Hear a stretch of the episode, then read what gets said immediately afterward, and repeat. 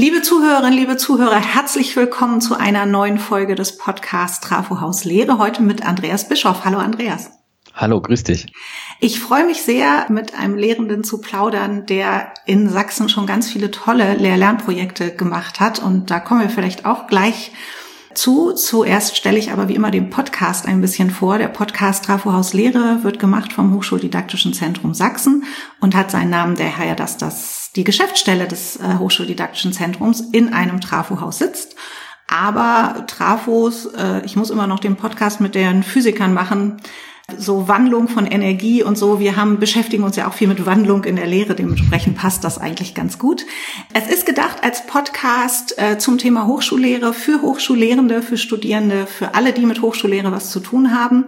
Und uns ist es immer ganz wichtig, es soll maximal eine halbe Stunde dauern, sozusagen en passant und nebenbei ein bisschen was zur Hochschullehre zu hören. Best Practice von Kollegen, Tipps von Experten, Expertinnen, in die Richtung soll es gehen. Und wie schon angekündigt, ist heute Andreas Bischoff zu Gast. Er ist Mitarbeiter an der Professur für Medieninformatik und äh, wir wollen ein bisschen über Blogs und Podcasts und Co. reden und wie man die in der Hochschullehre einsetzen kann. Aber bevor wir das machen, würde ich Andreas bitten, sich kurz ein bisschen vorzustellen, indem er berichtet, was ihm an der Hochschullehre besonders wichtig ist.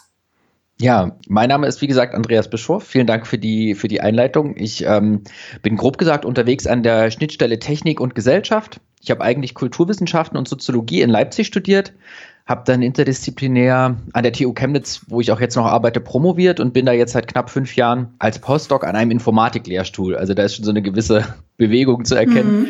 Mhm. Ja, ich arbeite derzeit in einigen Projekten, die darauf zielen, Technikentwicklung gesellschaftlich und empirisch auch besser zu verankern. Das heißt also, indem man Menschen zum Beispiel aktiv an der Entwicklung von Technologie die sie gegebenenfalls mal betreffen wird, beteiligt. Konkret heißt das zum Beispiel, dass ich mit Kollegen von der Bauhaus-Universität ein Volkswagen-Stiftungsprojekt eingeworben habe, in dem wir robotische Assistenzsysteme für die Pflege neu denken. Also mhm. weg von so menschenähnlichen weißen Pepper-Robotern, die dann so tun, als wären sie irgendwie kompetent wie Menschen, hin zu viel einfacheren und ähm, so unsere These dann auch sozial und kommunikativ angemesseneren Assistenzsystemen wie ein aufblasbares Kissen mit Sensoren oder auch spielerische Lösungen wie eine robotische Gießkanne auf Rädern und das ist natürlich alles interdisziplinär mit Robotikerinnen, mit Designerinnen, mit Mensch-Computer-Spezialistinnen und uns als Sozialwissenschaftlerin. Und warum habe ich jetzt so viel über Forschung erzählt, wenn du mich nach Lehre fragst? Mhm. Weil ich eigentlich immer versuche, meine Projektarbeit in die Lehre einzubinden und auch umgekehrt. Ich denke nämlich, dass das für die Lernenden zwar sehr herausfordernd, aber auch gewinnbringend ist. Also schon, schon in den ersten Semestern projektbasiert selbst zu forschen, beziehungsweise in irgendeiner Form. Es muss ja nicht immer gleich das, das Forschungsprojekt über ein oder zwei Semester sein, aber selbst in einem Lektüreseminar kann man in irgendeiner Form empirische Daten oder auch gestalterische Praktiken ja. selbst durchführen und so ja eigentlich erleben, wie aus, aus wie vielen unterschiedlichen Ebenen wissenschaftliches Arbeiten oder in dem Feld, wo ich unterwegs bin, auch so die Entwicklung von Technik besteht. Okay, da sind wir eigentlich schon mitten im Thema. Äh, denn darüber wollen wir heute ein bisschen äh, plaudern, dass du sagst, du bist immer sehr bemüht, hast du eben ja schon selber beschrieben, Forschung so gut wie möglich in die Lehre einzubinden oder die Lehrenden auch selber zu befähigen, selbst zu forschen. Mhm. Und du nutzt dafür Formate wie Blogs und Podcast. Kannst du ein bisschen mal erzählen, wie du das machst, wie das funktioniert und vielleicht sogar noch ein bisschen tiefer gehen, warum dir das so wichtig ist? Okay also ohne dass ich das schon mal irgendwo schön theoretisiert aufgeschrieben hätte, das muss ich auf jeden Fall mal noch tun, würde Dafür ist ja der Podcast auch nicht. Das kommt dann immer danach. Achso, ich dachte, du sagst jetzt, dafür ist der Podcast, danach wird das automatisch. Das, das wäre, glaube ich, schön, aber das würde ja das Format doch etwas reißen, wenn wir jetzt sagen würden, schreibt keine Artikel mehr, Leute, macht einfach die Podcasts, das ist dann der Fachartikel, genau, das versuchen wir ja gerade nicht. Okay, ähm, also dann, äh, ich würde das so als integrierte Lehrforschung bezeichnen. Man kann so ein bisschen an den mhm. Begriffen immer rumkritteln, ne? also Lehrforschung ist ja eigentlich auch so ein bisschen outdated, aber keine Ahnung, irgendwie habe ich mich daran gewöhnt äh, oder nenne es in meinem Kopf so. Also egal, ob auch selbst wenn es um Grundlagenwissen geht, dass das immer im Hinblick auf eine konkrete Anwendung beziehungsweise ein Anwendungsfeld auch geschieht. Also dass einfach so Theorie und Praxis als eigenlogische Felder, aber vor allem in ihrer Beziehung zueinander erlebbar werden, weil ich kann mit dieser Trennung auch schon gar nicht so viel anfangen. Das ging mir schon selber immer so. In der Soziologie zum Beispiel, wird immer gefragt, ob man jetzt eher empirisch oder eher theoretisch arbeitet. Und ich dachte immer, hä? Das kann man doch gar nicht mhm. voneinander loslösen. Und ja, und, und mir ist dann, also das ist so der Ansatz, das wäre erstmal irgendwie so die, das grundlegende ja. Ziel. Und dann ist für mich immer didaktisch ganz wichtig, dass die Studierenden das erleben, also in seinen Höhen und Tiefen. Das, ich denke, das handelt sich gerade in dieser Verbindung zwischen diesen vermeintlich getrennten Feldern Theorie und Praxis, das handelt, wenn man da selbstsicher irgendwie gestalten will und, und das ähm, durchführen will, das sind meines Erachtens Kompetenzen, die man eigentlich nur durch die eigene Praxis erlernen kann. Mhm. Also durchs Machen. Das ist jetzt natürlich auch äh, keine revolutionäre Erkenntnis, aber ich selber bin ein Lerntyp, der, der das in meinem Studium selber äh, relativ schmerzhaft gelernt habe. Ich habe immer versucht, all diese Texte zu lesen und das zu verstehen und dann in der Diskussion. Und dann saß ich trotzdem vor diesem Lernblatt Hausarbeit und wusste nicht, ja. was ich machen soll, bis ich irgendwann mal verstanden habe, dass das Wissenschaft und dieses Forschen nur funktioniert, wenn man wirklich seine eigenen Fragen an das Material mhm. stellt. Wenn man sich das raussucht, was einen jetzt wirklich beschäftigt und nicht, was man denkt, was Bourdieu daran interessant gefunden hätte ich war dann immer so beeindruckt von ja. dem, was da schon alles an Wissen da ist. Dachte, na, was soll ich denn da jetzt noch hinzufügen? Das liest sich doch schlüssig bei diesem Soziologen. Und ja, wenn die klugen Köpfe schon so viel Kluges dazu gesagt haben, was was kann mein Beitrag sein? Und es gibt einen Beitrag. Unbedingt, naja, genau. Allein schon das Lesen in unserer Zeit sozusagen verändert ja, ja was mit den Sachen. Gerade jetzt, wenn wir bei Bourdieu als Beispiel bleiben, ne? aus den 70er Jahren sind ja die Daten. Mhm. Dementsprechend muss man das ja alles nochmal auch neu denken, sozusagen ja. nochmal darauf befragen. Und als ich das irgendwann verstanden hatte, ging es mir auch als, ähm, also es war so ein längerer Prozess, ging es mir auch als Lehrender viel besser, mhm. weil ich auf einmal nicht mehr, wie, wie ich als Tutor zum Beispiel während des Studiums noch da saß, sondern halt wirklich diesen dicken 90 Seiten Max Weber Text da die Studis saßen da, ich war selber Studi saß da vor dieser Klatte und dann haben wir jetzt nur versucht, den Text zu rekonstruieren. Das ist natürlich auch notwendig. Aber dann habe ich verstanden, okay, ähm, es, es darf mehr ums Machen gehen. Und das hat mir irgendwie sehr, hat mir sehr entsprochen. Ich war auch schon immer so ein bisschen journalistisch unterwegs und hatte auch mal eine kleine Musikfirma in Leipzig und ähm, hatte da quasi so Kompetenzen erworben, auch so im Bereich Social Media oder eben auch Blogs und Podcast, mhm. wo ich immer, die, die ich lange Zeit gar nicht parallel zu Uni und Wissenschaft gelesen hatte, bis ich irgendwann einerseits gemerkt habe, dass die Studis das natürlich total super finden. Also ähm, gerade in Chemnitz habe ich auch viel Lehre gemacht in einem Studiengang, der heißt äh, Medienkommunikation. Ja. Und dort ist es natürlich auch immer wichtig für das Institut, äh, Lehrveranstaltungen anbieten zu können, die auch einen medienpraktischen Bezug haben. Und da kam das also ganz gelegen, dass man mal sagt, äh, wir, wir setzen jetzt selber Blogs auf und, ähm, und da bestand für mich das Integrierte eben darin, mit dem, mit dem Gestaltungswunsch, den die Studierenden haben, weil Studierende haben sehr starke ästhetische Vorstellungen und wie sie sich ausdrücken wollen. Also das ist auch immer ein guter, in Anführungszeichen, Trick, ne? eigene, eigene Medienprodukte zu erstellen, ist ja immer eine gute Form, auch Motivation für ja den doch etwas aufwendigeren Lernprozess auch ähm, zu wecken bei den, bei den Studierenden. Und dann habe ich eben auch so ein bisschen so technische Komponenten oder das Thema, warum sollte man Blog-Software selber hosten, ja, oder mhm. was sind so die Vor- und Nachteile, bis halt hin zu stilistischer Arbeit an Texten, wo wir also wirklich uns einfach nur Word-Dokumente hin und her geschickt haben und mit Anmerkungen dran, um, um zu schauen, hat eigentlich das Internet quasi auch so eine eigene Textualität. Ähm, die Studierenden waren froh, dass sie auch mal so äh, Texte in ihrer eigenen Tonalität schreiben durften. Und dann war natürlich sozusagen der, der wissenschaftliche Teil daran, war natürlich dann quasi über die, die Inhalts- und Themenseite auch der, der Themen, mit denen sie sich auseinandergesetzt haben. Und da konnten sie natürlich, weil eben das Ziel war, ja, solche, sagen wir mal, äh, wir würden jetzt in den Medienwissenschaften vielleicht sagen, so, so modalitätsspezifisch, also so jede Medienmodalität, also sei es jetzt Bild, Text oder Audio, hat ja so ihre eigene Ausdrucksform, weswegen wir leider hier aus dem Podcast nicht den wissenschaftlichen Artikel direkt machen können, nee. weil es eben anders funktioniert zum Glück. Und da war ja sozusagen auch das Lernziel schon erreicht und dann konnten sie sich über das Thema halt sozusagen auch ihre, ein bisschen ihre persönlichen Interessen ja. oder woran sie arbeiten wollen ausdrücken.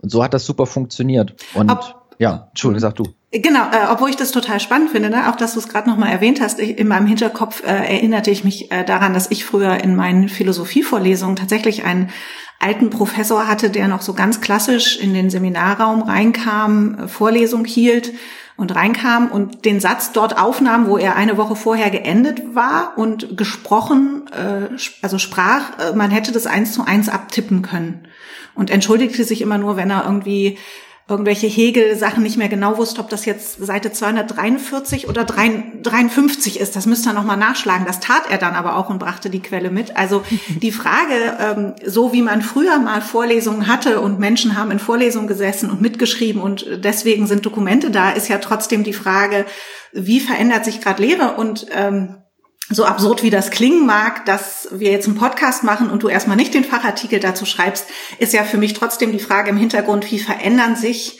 auch Publikationstätigkeiten, wie man Wissenschaft darstellt im Moment. Und das ist ja auch eine spannende Frage, die, die da trotzdem hinterliegt. Ja, und ich glaube, die Vorlesung ist auch ein wirklich schönes Beispiel, weil die hat ja einen relativ schlechten Ruf, ne? Ja. könnte, man sagen. Äh, eigentlich so ein bisschen zu Unrecht, denn die kann meines Erachtens, und das haben wir ja auch jetzt gerade in den letzten Monaten gesehen, von diesem Medienwandel unglaublich profitieren. Mhm. Es gibt zum Beispiel von, von Wolfgang Esbach, das ist ein bekannter und ich glaube mittlerweile müsste er emeritiert sein, Soziologe und Historiker, der hat eine ganz tolle Marx-Vorlesung, so über zwei Semester. Das ist so wirklich, wenn man irgendwie mal Marx durchsteigen will, ist das die perfekte historische Gesellschaftswissenschaft sozialwissenschaftliche und dann auch noch ökonomische Kontextualisierung vom ganzen Marx. Und ähm, natürlich, äh, jetzt habe ich nicht in Freiburg studiert, aber die haben relativ früh angefangen, auch Vorlesungen als Podcast zu machen. Mhm. Und so habe ich mir irgendwann Esbachs beide Marx-Vorlesungen beim Joggen irgendwann mal angehört. Natürlich ist da nicht so viel hängen geblieben, als wenn ich jetzt drin gesessen und mitgeschrieben hätte. Aber allein das ist ja schon mal so ein Beispiel dafür, dass mhm. auch diese, und der ist genau so ein Professor, wie du es gerade beschrieben hast, also der äh, wie gedruckt redet, wo sogar die, die Anmerkungen so Fußnotenqualität ja. haben und äh, genau. der sich auch irgendwie nicht verspricht. Und gerade solche so ein Habitus, ähm, ich finde das auch selber sehr beeindruckend und auch schön, wenn Leute so über ihre Arbeit reden können oder über Texte. Das würde eigentlich ja von, von Audio über das Internet unglaublich profitieren oder eben mhm. auch von Videos. Also ich weiß, eine befreundete HCI-Professorin, die hat sich richtig so eine kleine grüne Leinwand hinter ihren Computer gehangen und hat sich da so halt so ein bisschen Mühe gegeben, dass ihre Folien auch ähm, dann da so überblendet werden und dass sie da quasi so drin steht wie in so einem Film. Und die, lustigerweise, da kommen wir vielleicht auch noch im Hinblick so auf die Grenzen von einfach alles nur medial vermittelt abbilden, die produziert jetzt fürs Wintersemester weiter diese Videos, aber sie geht dazu jetzt in den Hörsaal und bittet drei, vier studentische Mitarbeiterinnen mit ein bisschen Abstand drin zu sitzen, weil sie auch gemerkt hat, okay, so richtig kommt das, was ich sagen will, nur rüber, wenn ich es auch wirklich an dem Ort tue, wo ich sonst tue und auch vor Publikum. Das fand ich auch ganz interessant. Und wenn auch das Publikum da ist, was ich dafür brauche, eventuell, ne? Also wenn es mhm. eben Studierende sind, die da sind und nicht ich frage mal bei mir im Haus, ob sich nicht jemand mir gegenübersetzen kann und einfach nur da ist, damit ich ein Gesicht habe, was ich anspreche. Obwohl auch das erinnere ich gerade aus den Anfängen des ähm, Covid-19-Sommersemesters, dass äh, ganz kluge Leute dann neben ihrem Bildschirm irgendwelche Bilder aufbauten von Studierendengruppen oder so, damit sie wissen, wen adressiere ich denn hier? Ich adressiere ja eben nicht meinen Rechner, sondern ich adressiere die, die ich eigentlich in meiner Veranstaltung erwarte. Und da muss ich, die muss ich im Kopf behalten, während ich meine Vorlesung einspreche oder mein Seminar anmoderiere oder was ich auch immer gerade tue. Ja. Also das fand ich schon ganz, ganz klug, was da dem einen oder anderen so einfällt. Was sagen denn deine Studierenden aber dazu, dass du sie an solche Formate ranführst und ihnen die Möglichkeit gibst? Du hast gerade schon angesprochen, deine Vermutung ist, dass du damit auch ein bisschen motivationssteigernd bist. Ist das nur deine Vermutung oder gibt es da schon kleine Belege und wenn es Erfahrungswerte sind? Ja, also doch, wir, wir machen schon natürlich so diese üblichen Evaluationsmaßnahmen, mhm. wobei ähm, ich ehrlich gesagt von den standardisierten Bögen nicht so viel halte. Äh, äh zumindest, also insofern, als dass da eben doch immer eine ganze ja. Menge Kontext verloren geht, gerade bei kleineren Lerngruppen, äh, ist ja dann auch die statistische Aussagekraft fraglich. Deswegen auch gerne Practical Wisdom und Erfahrungswerte. Also es genau. geht mir jetzt nicht nur um die äh, Datenerhebung. Und äh, nee, äh, habe ich auch nicht so verstanden, äh, habe ich nur zum, zum mhm. Ausschweifen den Anlass genommen. Gerne. Aber ähm, was, was übrigens, was wir immer jetzt äh, seit ein paar Jahren machen, sind diese Teaching Analysis Poll. Das hat mir mhm. eine Kollegin Ulrike Bergmann, ähm, oder jetzt heißt sie Rada, Ulrike Rada, hat damals sehr offensiv mir das immer vorgeschlagen. Ich dachte, ach naja, was will sie denn? Da geht ja eine halbe Seminarsitzung für Flöten, ne? Und gerade jetzt im Sommersemester hat man ja auch manchmal nur so zehn oder zwölf Sitzungen. Und dann habe ich das mal gemacht und das fand ich super. Und da kommt eben genau das raus, dass das mit der Motivation äh, auf jeden Fall erstmal so dass das, das Interesse weckt. Also von den Einschreibungen her sind äh, diese Sachen immer voll. Wenn wir sagen, wir machen halt Stadtsoziologie oder Stadtethnographie und das Ergebnis ist ein Podcast. Mhm. Ähm, nichtsdestotrotz tauchen dann trotzdem einige, naja, so, so Hürden auf. Zum Beispiel ist natürlich die Erwartungssicherheit viel geringer. Ich habe vorhin ja über die, die Hausarbeit so ein bisschen gelästert oder jeder kennt das Gefühl, davor vor diesem Dokument Definitiv. zu sitzen mhm. und nicht so richtig zu wissen, wie man jetzt anfängt. Und ähm, trotzdem weiß man, bei einer Hausarbeit hat man ja so Formatvorstellungen und die sind ja bei einem Podcast erstmal über den Haufen geworfen. Also mhm. Zum Beispiel bekommen wir, ich mache das mit meinem, jetzt zur Zeit machen wir es gerade in, in Leipzig ähm, am Institut für Kulturwissenschaften mit meinem Kollegen Thomas Schmidlux die häufigste Frage, die wir jetzt bekommen haben, jetzt ist ja gerade so die Zeit, wo die, die Podcasts entstehen, mhm. weil manchmal doch dann erst zum Abgabedatum hin. Ja. Wie lang soll das denn sein? Also es ja. gibt, so, ein, so, neue Formatfragen und dann haben wir natürlich nur unbefriedigende Antworten. Aber es sind ja eigentlich die alten Formatfragen. Ne? Bei der genau. Hausarbeit kommt das ja auch. Ne? Wie lang soll es sein? In welchem Format darf ich das abgeben? Also letztendlich sind es ja auch die alten Fragen nur auf das neue Instrument übertragen. Genau, und wir haben natürlich keine Formalisierung. Wir haben noch mhm. nicht so ein Dokument, äh, wo, wo, wo schon der, der Zeilenabstand im Word richtig eingestellt ist mhm. und gesagt wird, hier zehn Seiten exklusive Literatur oder so. Und ganz ehrlich, glaube ich, ist das auch gar nicht so angemessen, weil die Projekte ja auch sehr auseinandergehen. Ähm, ja. Es gibt, wenn jetzt jemand zum Beispiel so eine Art Live-on-Tape-Reportage macht, also mit einem Mikrofon rausgeht, äh, in eine bestimmte soziale Situation, dort Leuten Fragen stellt, ein bisschen Atmo aufnimmt und dann zwischendurch wie so ein Sportreporter ähm, dort vor Ort seine Eindrücke ins Mikrofon diktiert, dann ist das natürlich nur am Ende so sechs bis zehn Minuten lang, aber halt unglaublich dicht, wohingegen jemand, der einen gebauten Beitrag macht, wo es hm wo also sich Sprechertext überlegt wird, vielleicht sogar mit verteilten Rollen eingelesen wird und dann wird gegebenenfalls nochmal hier ein Audiobett oder so drunter gelegt.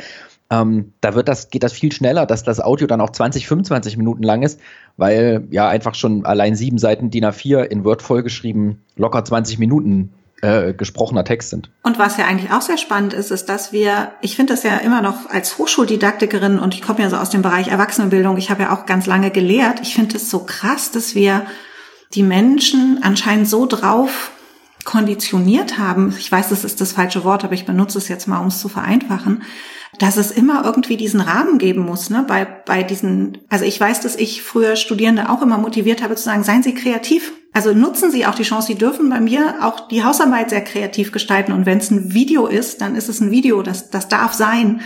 Und das ist aber vielen schwer fällt aus diesen, ähm, okay, die Hausarbeit, da weiß ich, das müssen so und so viele Seiten sein und so und so müssen die Literaturangaben sein, aus diesen Rastern rauszugehen. Und diese Freiräume, die man ihnen ja eigentlich im Studium, also jedenfalls ging es mir so als Lehrende im Studium geben möchte, diese Freiräume auch anzunehmen. Ja, also die Beobachtung kann ich nur voll teilen und ähm, noch, noch schlimmer ist ja, wenn man sich nochmal vergegenwärtigt, woher die Formatfrage meistens kommt, die wird ja immer vom Minimum meistens gestellt. Also es passiert ja ganz selten, dass jemand fragt, wie lang darf es denn sein, sondern es wird ja immer eher gefragt, wie lang muss es mindestens sein. Ja, wobei Und, es ja viel schwieriger ist, äh, gute Sachen, also das wissen wir spätestens dann, wenn wir in der akademischen Welt unterwegs sind und publizieren und ständig den Hinweis kriegen, wir müssen noch kürzen, äh, wie schwierig es ist, in der Kürze ja. manche Sachen so auf den Punkt zu bringen. Also den langen Text hätte ich äh, viel leichter geschrieben als den kurzen. Also ich glaube, meine, also meine Vermutung, warum das so ist, ich beobachte das ja auch schon mhm. eine Weile, ist ähm, tatsächlich, dass die Studienmodalitäten halt häufig so durchstrukturiert sind und auch ein bisschen bürokratisiert und natürlich durch diese, was ja eben mit der Bologna-Reform kam, ja. Die, das ist nun mal eine Quantifizierung vermeintlich qualitativen Inhalten oder schwer messbaren Inhalten, führt eben dazu, dass, dass sich so eine gewisse Abrechnungsmodalität eben dann auch in den Köpfen festsetzt. Also dass man sagt, das ist ja ganz normal, so eine Alltagsrationalität, was muss ich jetzt erreichen, mhm. um durch diesen Studienverlaufsplan so und Klar. so zu kommen, dass ich am besten im fünften Semester auch nochmal irgendwo hinweggehen kann oder so oder bei, die Masterarbeit schon irgendwo in einem Praktikum oder in einer Firma oder in einem Forschungsprojekt oder so schreibe. Hm. Und dementsprechend ist es ja eigentlich nur rational, dann zu fragen, okay, das Seminar war cool, hat Spaß gemacht, aber was muss ich denn jetzt eigentlich noch zusätzlich äh, machen, um diese Prüfungsleistung zu erreichen? Und da versuche ich, das, das gehört für mich auch zu so integriert zu diesem Ansatz dazu. Ich versuche halt auch eigentlich immer schon das so anzulegen, dass die Prüfungsleistung auch schon während des Semesters entsteht. Also sei ja. es entweder mit irgendwelchen formativen Verfahren wie Portfolios, E-Portfolios arbeite ich sehr gern. Das ging jetzt beim Podcast natürlich ein bisschen schlechter, weil da mhm. ein tatsächliches Medienprodukt ja am Ende entsteht, was, äh, aber auch da, äh, da haben wir uns noch gar nicht so viel getraut. Das planen wir dann haben wir aber schon im, Hinterkopf und planen wir auch. Wir haben zum Beispiel auch in dem Seminar, das haben wir, machen, werden wir jetzt am Ende nicht öffentlich machen, aber wir haben uns von den Studierenden auch gerade im Wintersemester und jetzt auch nochmal in der Corona-Zeit auch Audionachrichten schicken lassen. Also teilweise okay über Telegram, so richtig wie man es kennt, so das Handy vor den Mund gehalten und einfach reingesprochen. Manche haben es auch am PC aufgenommen und uns dann geschickt. So teilweise Lektüre und Verständnisfragen, aber auch so Reflexions- und Orientierungsfragen, wie fühle ich mich im Seminarverlauf, habe ich wie läuft mein Projekt und so, haben wir immer wieder uns Audio beantworten lassen. Und das ist auch schön, weil das natürlich eine du kriegst halt noch viel, viel mehr mit als, als bei einer schriftlichen Antwort. Du hörst halt, wie ist die Stimmlage. Und das war jetzt gerade in der Zeit so März, April, wo wir ja unsere bestehende Lerngruppe, eigentlich war es ja für uns luxuriös, wir kannten schon alle aus dem Wintersemester, aber jetzt mussten wir sie wieder so ein bisschen ranholen. Ja. Und da war das halt ganz, ganz tolles Mittel auch, um ja weiterhin im Kontakt zur Lerngruppe zu bleiben. Und da ist Audio natürlich eine große Stärke, weil ja damals auch noch nicht jeder Videokonferenz gemacht hat und auch von der Internetverbindungsqualität her nicht jeder konnte. Und ja, das war, das war schön, dass das Thema eben bei uns ja Audio war und dadurch wir auch auf diese Audioebene auch so verschiedene kleine Feedback- und Kommunikationsformen in der Lerngruppe etabliert haben. Wobei das ja auch nochmal so ein kleiner Tipp wäre an Lehrende, nicht nur auf Video zu setzen, sondern auch auf Audioformate, nicht nur auf Schriftlichkeit, die mit äh, Foren in ähm, Lernmanagement-Tools und so zunimmt, sondern auch überlegen, kann ich Audionachrichten einbauen. Das ist für den, der nicht selber mit Bild und Video oder auch nicht die stabile Internetverbindung hat, eher möglich und es ist vielleicht manchmal auch ganz gut, die Stimme der Studierenden zu hören und sich nicht nur so auf das Bild zu fokussieren. Ja, also das fand ich auch äh, wirklich ganz, ganz wichtig, ähm, weil das, das waren jetzt zum Beispiel Masterstudierende und da, mhm. äh, da ist ja dann schon immer, spielt sehr viel von dem sonstigen Studienverlauf ja dann auch immer eine Rolle in den ja. Seminaren. Ne? Also sind die jetzt im dritten Semester oder im ersten? Also wollen sie, sind sie eigentlich schon dabei, ihre Masterarbeit zu schreiben oder schon ganz nah am Thema oder sind sie eher in so einer Orientierungsphase? Gehen sie jetzt vielleicht gerade noch mal ins Ausland? Da hatten wir jetzt auch mehrere ähm, weil, weil sie das eben gern noch machen wollen vor ihrem Abschluss oder weil sie es auch dafür brauchen. Ähm, und gerade solche, das sehr auf das einzelne, die einzelne lernende Person zugeschnittene Handeln war durch diese Audios auch viel einfacher, weil du mhm. das ja dann im Kopf auch wie so eine Geschichte zusammenbaust. Ne? Die hat, mhm. okay, ich habe hier die Audionachricht von der Anna aus dem März, hier aus dem Mai, dazwischen war sie krank, das hat sie mir dann erzählt und so. Und ähm, hilft, also hat mir als Lehrendem und uns als Dozierenden auch total geholfen, eine, eine sehr gute und auch qualitativ hochwertige Verbindung zu den Lernenden herzustellen. Und damit meine ich jetzt nicht, nicht nur irgendwie auf so einer zwischenmenschlichen Ebene, das auch, aber vor allem auch auf einer professionellen Ebene. Also, mhm. Also ähm, da muss man sich ja nur mal vor Augen halten, man kann jetzt Sprachnachrichten im privaten Bereich äh, finden, wie man will. Ich bin immer auch gar nicht so glücklich, wenn ich eine bekomme, ähm, weil ich mir dann denke, oh, jetzt sitze ich hier gerade in der, in der Tram, jetzt kann ich die jetzt schlecht mir ja. anhören, habe gerade keine Kopfhörer drin oder so.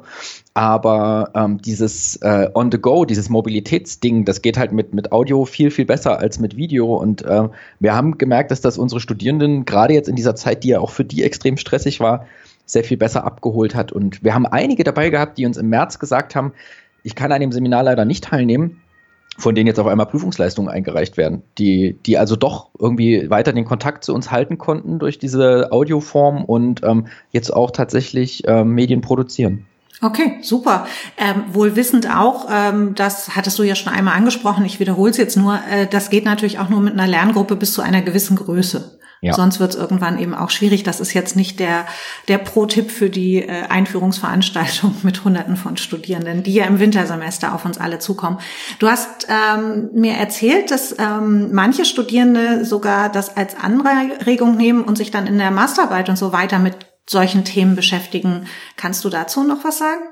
Ja, üblicherweise ist, ist ja die Arbeit an so einem Medienprodukt, man äh, recherchiert halt viel mehr, als man unterbekommt. Ist, ist halt so, weil man ja die guten O-Töne haben will und die guten Audios und sich auch ähm, ja insgesamt ein bisschen breiter ins Thema einarbeiten muss, wenn man in so eine journalistische Darstellungsform geht oder, oder eben eine nicht rein per se wissenschaftliche Darstellungsform. Und dementsprechend ist der Aufwand, das so die erste Einschränkung hat es ja schon gesagt, die Größe der Lerngruppe, das, das lässt sich nicht beliebig skalieren.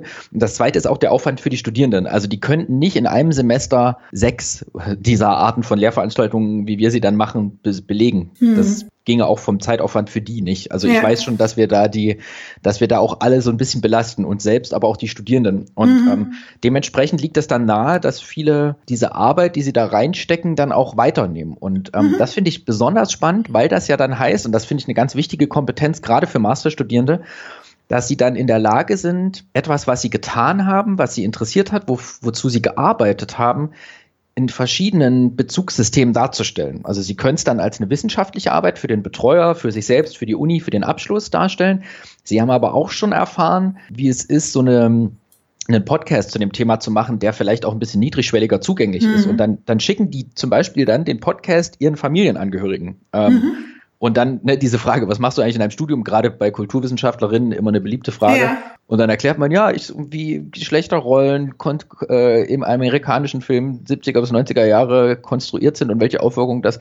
Und dann muss man halt unglaublich viel erklären und erntet hochgezogene Augenbrauen vielleicht von dem einen oder anderen Familienmitglied. Und so ist es dann viel einfacher, auch ähm, ja, äh, eine, eine bestimmte Kommunikationsform zu zeigen und jemanden zu schicken und zu sagen, guck mal, das ist meine Arbeit. Und äh, das, ja, rate mal, was ich mit meinem, meiner Familie gemacht habe, wenn die jetzt fragen, was machst du da eigentlich als Leitung dieser Geschäftsstelle? Die kriegen jetzt immer einen Podcast.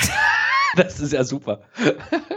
Dann wissen Sie, was ich so mache den lieben langen Tag. Aber ich nehme ja leider nicht nur Podcasts auf, aber ich habe gleich noch eine Idee für ein gemeinsames Seminar. Aber zum Schluss muss ich noch zwei Sachen unterbringen. Nämlich einmal ein Dankeschön. Du hast gerade so wunderbar gelobt unsere liebe Kollegin Ulrike Rader aus dem Lehrpraxis äh, im Transfer Plus Projekt. Ähm, vielen Dank für das Lob, sage ich einfach mal im Namen der Kollegen, die diese Teaching Analysis Polls und äh, all solche Sachen machen.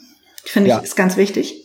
Kann ich da dann einhaken oder soll Bitte. ich erstmal? Ja, also das ist mir auch so ein bisschen ein Anliegen, wo wir uns hier im Podcast hören und das ja dann auch ähm, Kolleginnen und Kollegen hören. Ähm, ich mache jetzt seit 2012 Lehre unter meinem so eigenen Namen, vorher immer mal Tutor gewesen und habe ja auch schon so ein bisschen beschrieben, dass das auch so ein Prozess war und äh, bis man sich da auch wirklich wohlfühlt und auch wirklich, und jetzt hast du hast mich ja so freundlich anmoderiert und gesagt, dass ich schon viele schöne Sachen gemacht habe. Und ich, das ist auch wirklich nur möglich mir gewesen durch diese Angebote. Also weil ich bin jetzt auch nicht der Typ, der, wenn irgendwo ein Flyer rumliegt, äh, da immer drauf guckt und sagt, ah, könnte ich das vielleicht auch noch machen. Aber mhm. da waren halt immer, ich hatte immer mit engagierten Leuten, gerade HDS-seitig zu tun. Äh, Elena Buck, Angela Weißköppel, Benjamin Engbrox, ganz, ganz viele Leute, sage ich auch, äh, vergesse ich auch welche, aber Ulrike Rader auf jeden Fall auch nochmal rausheben in, und äh, Maria Worf, was Chemnitz angeht, die auch immer wieder auf mich zugekommen sind, die gesagt haben, hier, wir haben doch das und das, wärst du da nicht ein Kandidat für? Und das dieses Umfeld, das es da gibt und auch diese Zertifikatsausbildung, die mir wirklich auch auf, auch auf menschlicher Ebene nochmal was gebracht hat, auch nochmal zu verstehen, wie man auf andere wirkt und so. Ohne das wäre ich nicht halb der, der Lehrende, der ich, der ich bin. Und ähm, ja, also äh, ganz großes Dankeschön stellvertretend an dich für all diese Arbeit und all diese Leute. Jetzt bin ich ganz gerührt und weiß gar nicht, was ich sagen soll. Das war gar nicht der, An also der, es war gar nicht verbunden mit der Frage. Vielen, vielen herzlichen Dank. Ich gebe es aber an all die lieben Kolleginnen und Kollegen, die du gerade genannt hast, sehr gerne weiter. Oder wir werden sie dann auf jeden Fall bei Twitter verlinken, wenn wir diese Folge online stellen. Katrin Franke habe ich vergessen. Ja, äh, Katrin, unsere sehr geschätzte Kollegin hier in der Geschäftsstelle.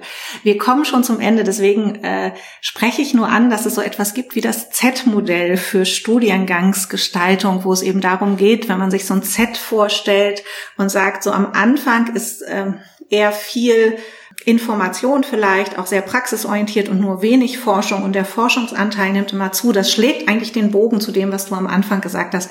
Ich werde versuchen, es in den Show Notes mal zu verlinken, aber ich finde, das ist ein ganz schönes Modell, um Studiengänge oder auch wenn man Studierende über mehrere Semester begleiten kann als Lehrender, sich immer zu sagen, Forschung fließt auch in die Lehre zu Beginn schon mit ein und nicht erst irgendwann am Ende dürfen die Studierenden auch mal selber forschen. Und du, du hast es wunderbar aus deiner Lehre gerade berichtet. Ja. Abschließend. Äh, wenn ich dazu kurz kommentieren darf, äh, also die curriculare Einbettung gerade von solchen Lehrforschungsprojekten finde ich extrem wichtig. Viele mhm. Studiengänge, die so äh, sozialwissenschaftlich empirisch unterwegs sind, haben ja irgendwie so eine Art Forschungsschwerpunkt oder so, wo dann mal was über zwei Semester geht. Das finde ich extrem wichtig und dass man da vielleicht auch schaut, wenn in, in einem Institut oder in einem Studiengang an verschiedenen Ecken sich durch Zufall coole Sachen entwickeln, wie ja, die machen was mit Video, die machen was mit Audio oder so, dass man eben auch mal schaut, können wir das vielleicht mal in Reihe schalten, einfach so nur von der Studienorganisation her, um dann weil dann passiert dann in den Köpfen der Studierenden nochmal so zusätzliche Emergenzleistungen, ja. die vielleicht im, im Curriculum gar nicht vorgesehen waren. Okay, und dann schließen wir den Podcast nämlich schon mit deinen Erkenntnissen zu den vergangenen Wochen der digitalen Lehre. Was gibt es bitte jeweils nur ein Wow-Erlebnis und eine Sache für die digitale Mülltonne, die du uns noch zum Schluss mitteilen möchtest? Mein liebstes Wow-Erlebnis, was ich auch allen Leuten erzähle, ist ähm, das kollaborative Whiteboard in Big Blue Button. Mhm. Ich benutze das jetzt auch schon richtig für die Forschung. Also wir legen uns dann da irgendwelche paar Grafiken mit, ähm, mit so bestimmten Zusammenhängen hin, ziehen weiße Boxen über die Kästen und füllen die neu aus. Also mhm. wir machen richtig Interpretations- und Forschungssitzungen an diesem Whiteboard Ach, cool. und das geht auch in der Lehre sehr gut. Das ist wirklich super. Äh, für die Mülltonne da äh, kommt so ein bisschen mein eigener Nerdismus durch. Das ist nicht, äh, bitte nicht als ähm, Hochlesigkeit verstehen, aber manchmal würde ich mir schon wünschen, dass die Leute mehr darauf achten, wie sie klingen. Also, dass sie, dass sie ein, ein, Headset benutzen, dass sie, das wäre natürlich ist schon das obere Ende, ne? Und nicht jeder ja, hat das. Ja. Und auch ich habe nochmal versucht, ein zweites zu kaufen. Jetzt äh, seit April ist natürlich vollkommen illusorisch. Du ja. kriegst nichts nix im Internet gekauft. Ja. Aber ein bisschen mehr darauf achten, wie man klingt. Ähm, vielleicht, und sei es manchmal, muss man nur eine Tischdecke unter den Computer legen, weil das Mikrofon halt links an der Seite rausgeht und jedes Mal das Klacken der Fingernägel auf der Tischplatte zu hören ist oder sehr mhm. viel Hall oder so. Ähm, wenn man, so wie ich leider notgedrungen, ziemlich viel Zeit online verbringt, also manchmal ist es sowas wie sechs Stunden am Stück oder, oder auch mal länger, ist auch schon vorgekommen, äh, dann tut einem das wirklich im Wortsinne in den Ohren weh manchmal. Okay, das ist ja auch eine, eine interessante Sache für die digitale Mülltonne. Ich glaube, die hatten wir noch nicht. Lieber Andreas, vielen herzlichen Dank für deine Zeit. Liebe Zuhörerinnen, liebe Zuhörer, vielen herzlichen Dank fürs Zuhören. Und wenn es Tipps, Tricks, Anregungen, Vorschläge, Kritik gibt, dann gerne eine E-Mail an trafohauslehre.hd-sachsen.de. Und eine Sache, auf die ich jetzt schon mal alle neugierig machen kann, ist, mir ist während unseres Podcasts, lieber Andreas, gerade eingefallen, dass ich gerne im Sommer 2021, vielleicht auch erst im Wintersemester 21, 22, eine hochschuldidaktische Veranstaltung gemeinsam mit Andreas Bischof machen möchte zum Thema, was sagen uns eigentlich Weber, Bourdieu und Marx? zu dem, was gerade in Hochschullehre passiert und was können wir dafür für die Hochschullehre lernen. Ich fand, das war so ein super Sidekick, den wir da drin hatten. Ich fände es wirklich sehr lustig, das mal zu machen. Aber ich bin mir ganz sicher, dass da was für unsere Zeit und auch für das, was wie Lehre stattfindet, drin steckt. Vielen herzlichen Dank. Gerne. Tschüss. Vielen Dank dir. Ciao.